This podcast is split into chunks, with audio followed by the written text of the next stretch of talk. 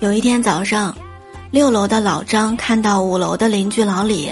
作为球迷啊，老张一见面就兴奋地问老李：“嘿，哥们儿，昨天晚上看球了吗？德国对哥斯达黎加的那一场？”